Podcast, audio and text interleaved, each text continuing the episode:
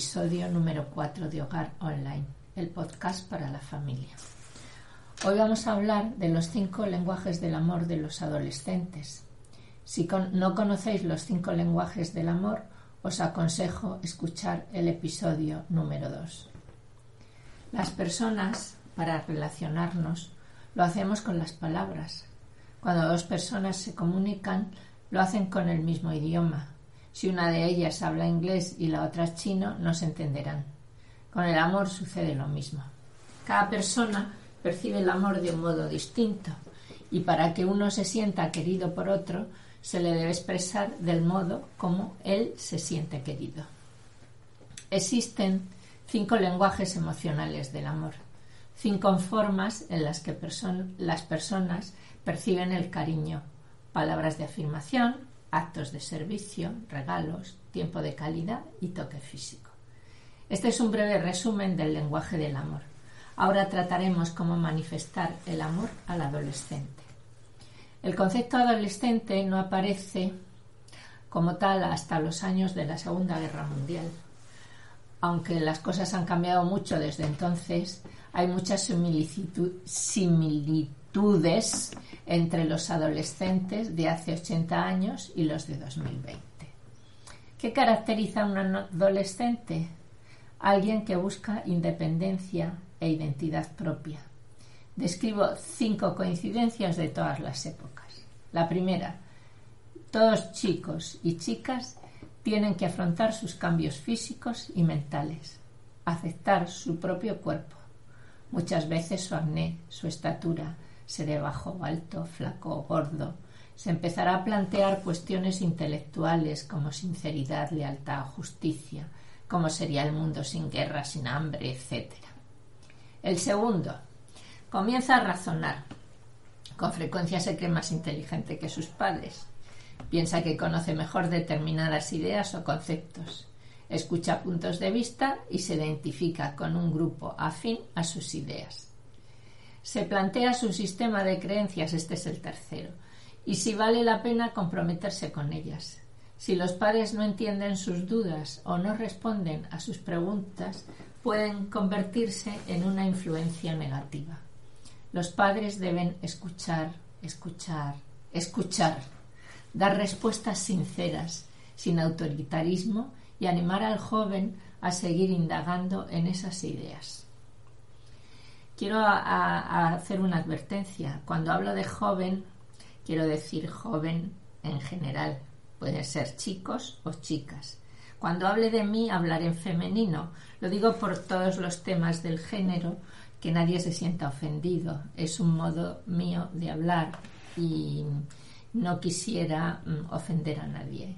Eh, por eso mm, digo chicos, hablaré de mí en femenino y, diré persona e intentaré mm, concretar al máximo posible, pero ruego por favor que nadie se sienta ofendido.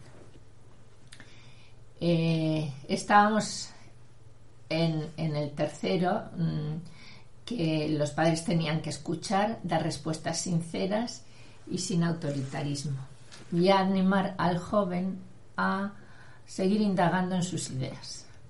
El cuarto, pues ya que tiene una forma de pensar respecto a la sexualidad y al matrimonio, en este aspecto escuchar otra vez y muchas veces para formar. La escucha puede llegar al pedir opinión sobre una película, un libro, un spot publicitario, escuchar y después opinar sin autoritarismo esa cuestión es importante. El autoritarismo que sale a todos los padres del mundo mundial se tiene que olvidar con el adolescente porque se rebotará. Y el quinto, por último, que es otra coincidencia, pues se plantea el joven, ¿qué haré con mi vida? ¿Dónde seré feliz? ¿Iré a la universidad? ¿Buscaré un trabajo? Como padre o como padres o madres no se pueden dar respuestas fáciles.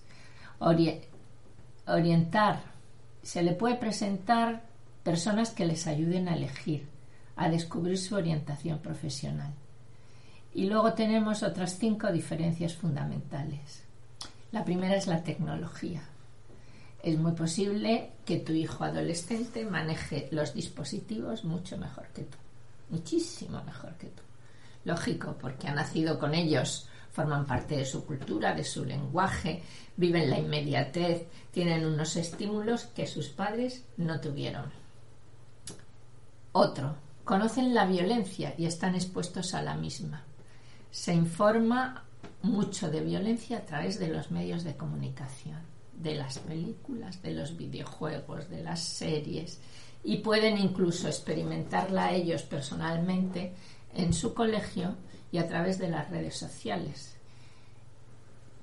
La tercera mm, diferencia es que conocen una familia fragmentada, si no la suya propia, pues la de un amigo, la de un tío, la de un primo, viven mm, muchos con, solo, con uno solo de sus padres. Realmente en España el dato que yo tengo de 2018 es que el 10% de las familias son monoparentales. Y por otro, otra diferencia es el conocimiento y exposición a la sexualidad. O sea, crecen en un mundo sin reglas sexuales.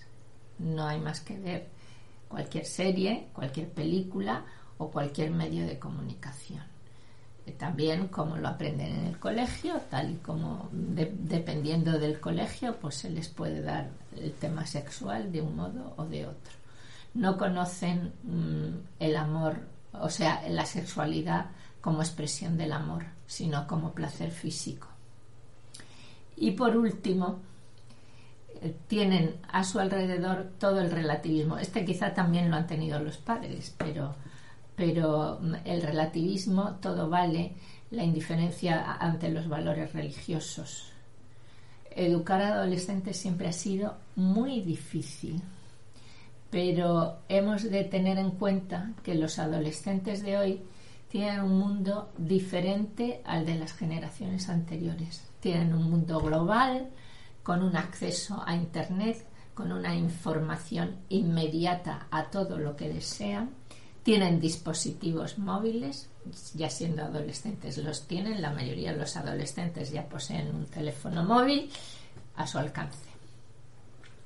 Y, la y además de las tablets, etcétera, ha habido una época en que se colocaban los Mm, ordenadores en las zonas de paso para ver lo que los hijos estaban manejando. Esto ya eh, está pasado de moda porque ellos lo llevan en su mano.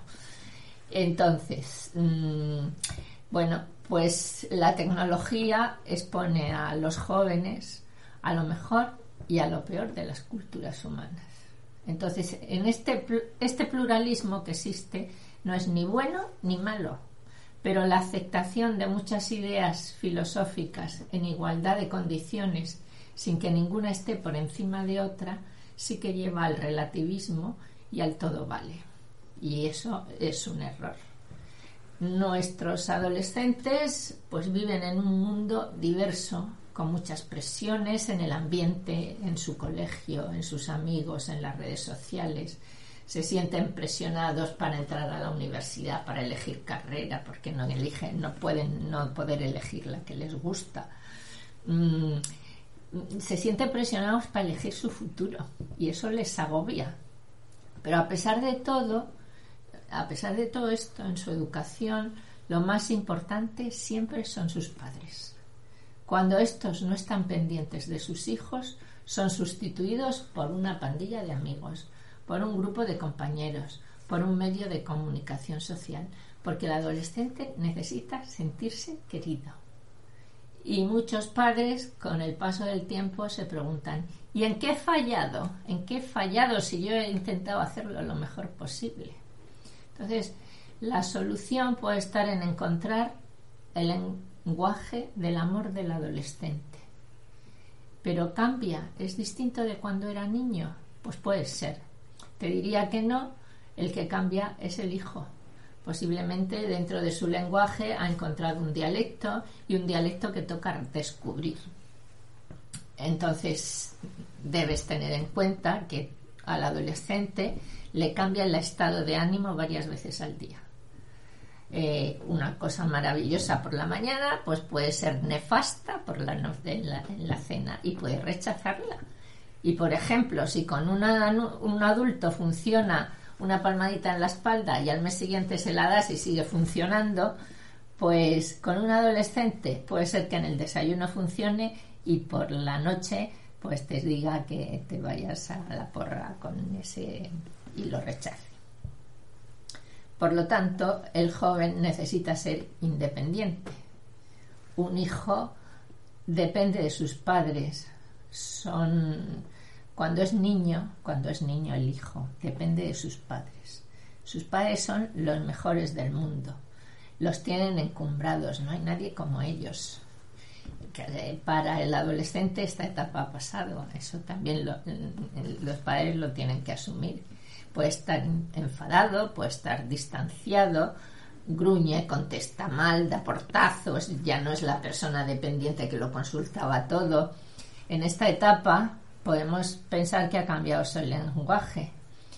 Es bastante probable pero no está desarrollando otro lenguaje. Por ejemplo, un niño que respondía perfectamente al toque físico puede que en esta etapa de crecimiento necesite palabras de afirmación, porque es importante para la identidad que se está forjando. O sea, pensar que un adolescente es inseguro. Entonces, ahí es donde te debes aprender ese nuevo dialecto de tu hijo. ¿Cómo conseguirlo? Pues de varias formas lo mejor es preguntar. Aunque a veces les resulta molesto. Dicen, pues empiezan, ¿por qué me preguntas tanto? Porque no sé cuánto. Puede dar un gruñido, puede dar un sí y un no escueto, puede mm, decir muchas cosas.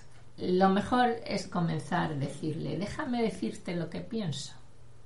Y luego pedirle su opinión y dejarle libertad para que exprese sus sentimientos y emociones. No escandalizarnos de nada de lo que piense. Todo como si fuera lo más normal del mundo.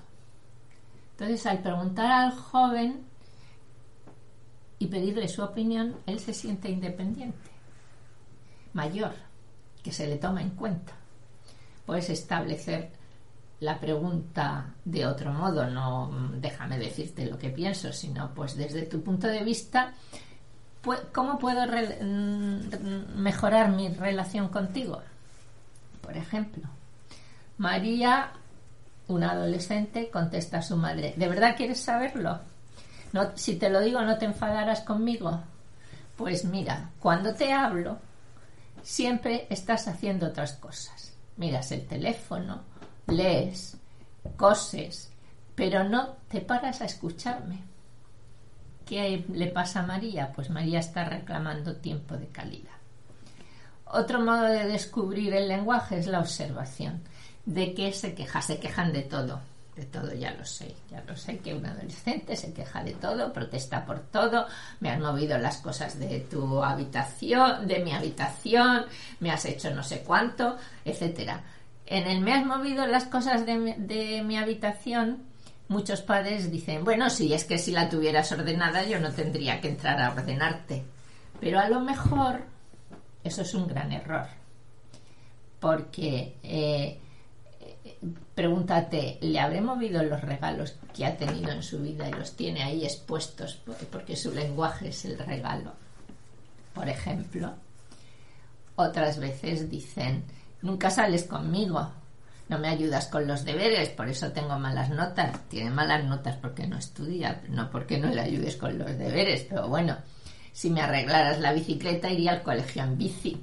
Eh, eso es que reclama actos de servicio. Hay que ver sus protestas. Otra forma de, de experimentar es usar cada semana un lenguaje, a ver cómo va respondiendo y llegarás a descubrir el suyo mi página web, elhogarquedeseo.com, encontrarás un test para hacer junto con tu adolescente eh, para descubrir su lenguaje del amor. Se lo puedes plantear como un juego o decir ayúdame a hacer esto, a ver cómo respondes, etc.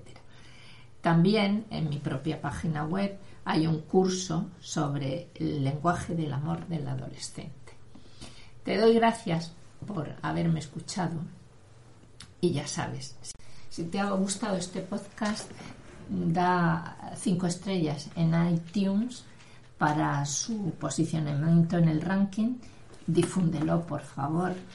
Y nada, me despido.